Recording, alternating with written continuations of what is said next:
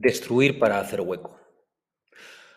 Cuando hicimos nuestra casa, lo primero que vimos fue cómo salían del solar unos 20 camiones llenos de mierda y llenos de escombro. Empezar a levantar las paredes de nuestro hogar tuvo un capítulo introductorio largo y fundamental. Primero hubo que derrumbar el chamizo que todavía ocupaba aquel suelo y luego limpiar la tierra, horadarla y hacer hueco para los cimientos del edificio. Había que limpiar el pasado para que nuestras paredes creciesen rectas. Uno entiende rápido, cuando piensa en un edificio, que es fundamental derribar antes de construir. Pero a veces nos cuesta trasladar esta misma reflexión a nosotros mismos y echamos a andar sin habernos despojado antes de todo lo que nos sobra para este camino.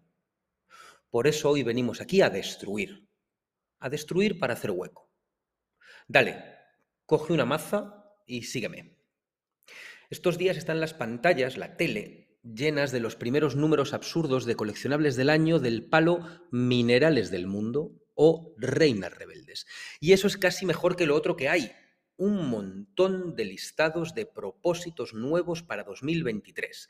Si me apuras, prefiero que te pegue fuerte por los minerales antes que heredar unos propósitos que has visto entre los reels más populares de España en Instagram.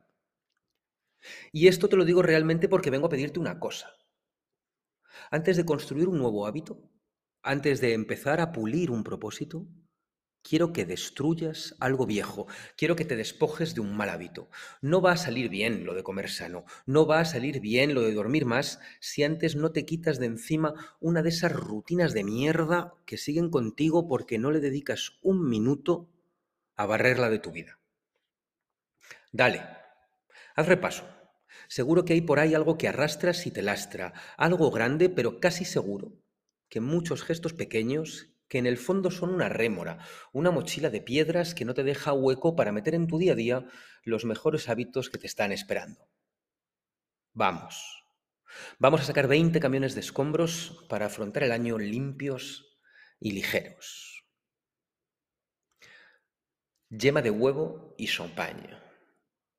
Había mil formas de crecer y el equipo de Nakeima ha decidido que su apuesta era salir corriendo hasta Jaranita. El nuevo local que acaban de abrir junto a Gran Vía es un sprint, es una barra que va a toda hostia. Aquí marca el ritmo Fer, con una carta corta de golpes en la mesa.